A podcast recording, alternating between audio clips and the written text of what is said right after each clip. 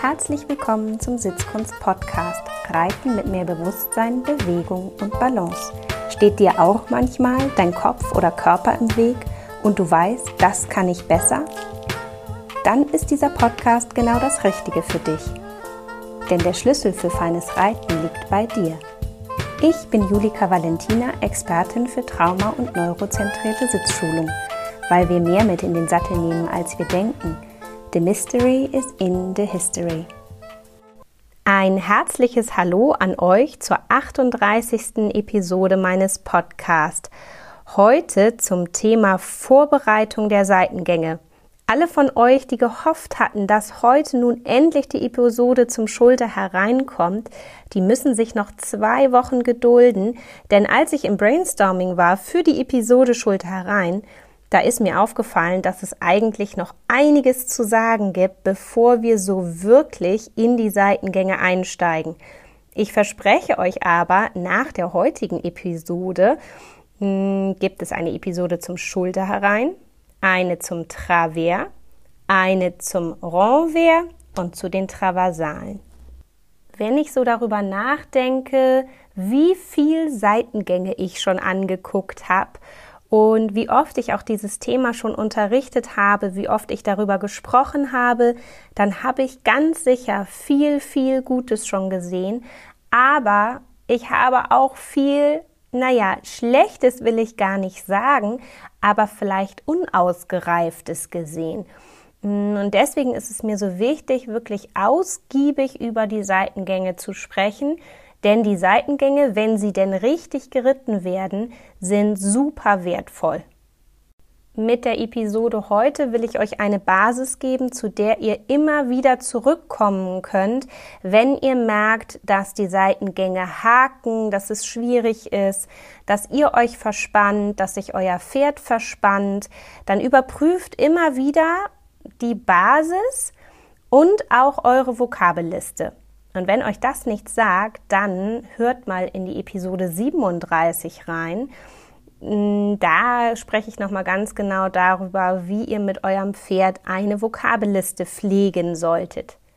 Früher, als ich noch ein Teenager war, da waren Seitengänge immer sowas, das kam erst, wenn man M-Dressur ritt. Also sehr, sehr spät. Und wir sind im Schulunterricht oder auch später so mit den Reitbeteiligungen, die ich hatte, und dem Unterricht, den ich hatte, Seitengänge war irgendwie kein Thema von vor 20, 30 Jahren. Heutzutage habe ich das Gefühl, sind Seitengänge beliebt und es ist modern, Seitengänge früh zu reiten, viel zu reiten. Ich glaube, sie werden auch ganz anders und auch öfter unterrichtet und das finde ich gut so. Nichtsdestotrotz gibt es, glaube ich, so ein paar Regeln, die man beachten muss, damit man sich und auch das Pferd nicht überfordert. Und da wäre zum ersten einmal die Balance. Die Balance eures Pferdes, aber auch eure eigene Balance. Kann euer Pferd auf ganz flüsternde, kleine und feine Hilfen zu jeder Zeit anhalten? Ohne stark die Balance zu verlieren oder ins Schlingern zu geraten? Wie ist das mit den Wendungen und wie ist das mit euch? Verkrampft ihr euch oder bleibt ihr locker sitzen in den Wendungen, wenn es um den Drehsitz geht? Oder eben auch dann, wenn ihr anhalten wollt, bleibt ihr wirklich schön aufgespannt mittig sitzen? Oder könnte es doch sein, dass ihr nach vorne fallt, ins Klemmen kommt oder nach hinten hinter die Senkrechte kommt. Überprüft das ruhig mal, gerne auch einfach mit einem kleinen Video. Man sieht sich, glaube ich, eigentlich viel zu selten selber reiten. Mm, und ich glaube, wir können alle uns mehr filmen und uns das selber angucken, um unser eigenes Auge auch zu schulen und auch mehr zu lernen darüber, wie sich etwas angefühlt hat, zu dem, wie es ausgesehen hat. Ich glaube, dass da manchmal nämlich ein ganz schön großer Unterschied liegt. Und dann guckt auch noch mal euer Rückwärtsrichten an. Kann euer Pferd schon rückwärts gehen unterm Reiter? Das ist ja nicht zwingend Voraussetzung für die Seitengänge, aber ich habe die Erfahrung gemacht, dass es einem das schon doch auch viel leichter macht. Und wie ist es mit den Schenkelhilfen? Weiß euer Pferd, wann es energetisch vorgehen soll, mehr geben soll, schneller werden soll, energetischer werden soll, besser abfußen soll? Ist das für das Pferd klar? Und kennt euer Pferd so etwas wie einen seitwärts fragenden Schenkel? Genau das Gleiche gilt auch für die Zügelhilfen.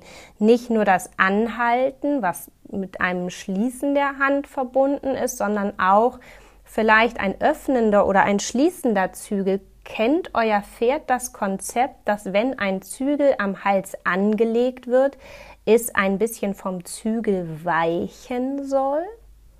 Und wenn ihr den Zügel vom Hals ein bisschen wegnehmt zur Seite, also einen sogenannten öffnenden Zügel, dass es dem Raum, der da entsteht, folgen soll.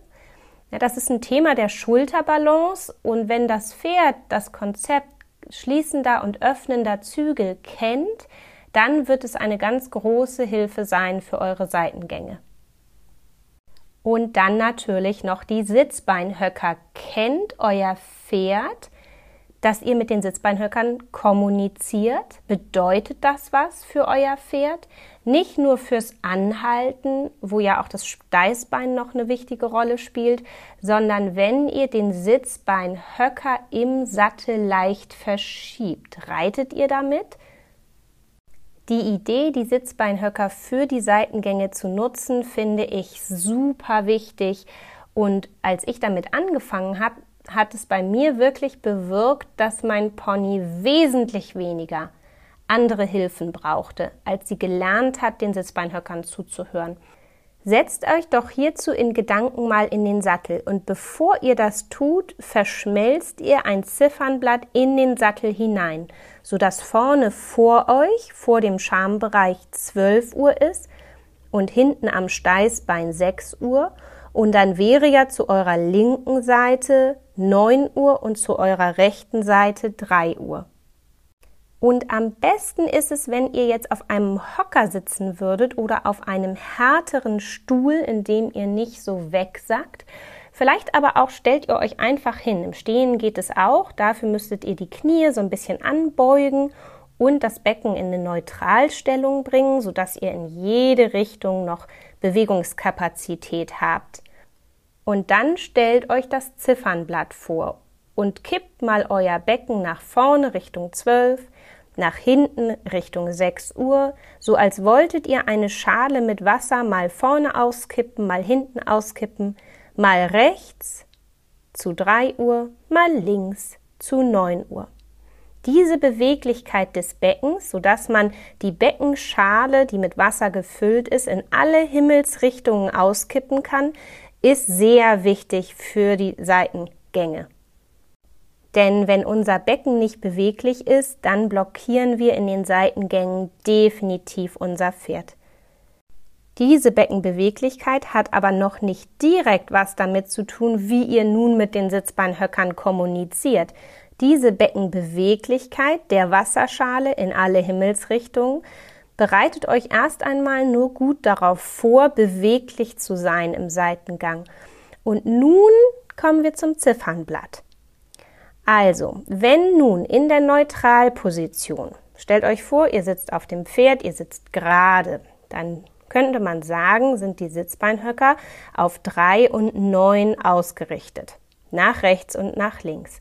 Und jetzt versucht mal, sie mit einem Stab zu verbinden oder einer Linie und schiebt diese Linie mal ein, eine Stunde zurück.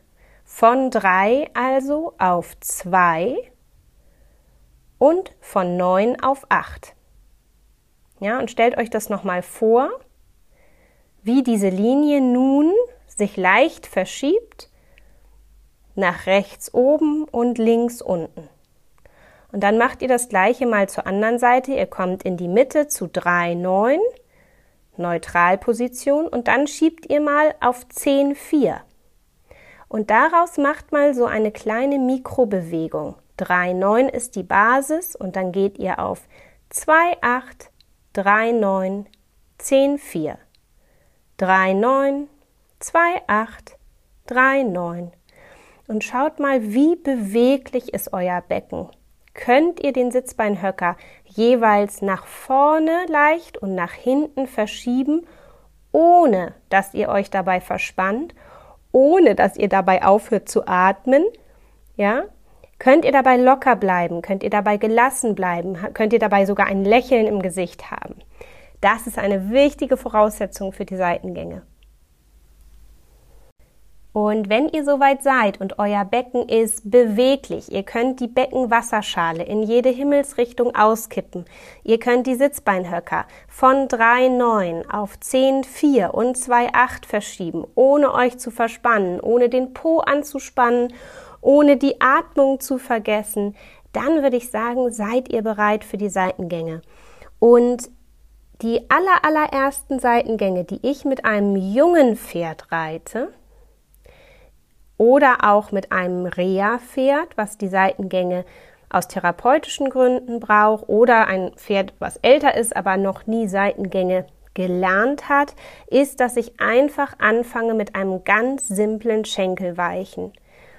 Ich reite das in Richtung der Bande, so dass die Wand dem Pferd hilft zu verstehen, dass es nicht um eine Vorwärtsbewegung geht, das hilft dem Pferd und es hilft mir, weil die Wand mich in meiner Hilfengebung unterstützt.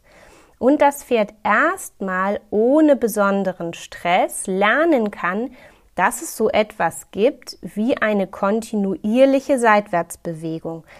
Denn seien wir mal ehrlich, auf dem Paddock oder auf der Weide bewegt sich euer Pferd vielleicht auch mal seitwärts am Wassertrog oder an der Heuraufe, im Zweifel aber eben nur wenige Schritte und dieses Konzept, doch einige Schritte am Stück eine gewisse Durchlässigkeit zu haben in einem Seitwärtsgang, das ist ja für uns später ganz wichtig, dass das Pferd da keinen Stress bekommt.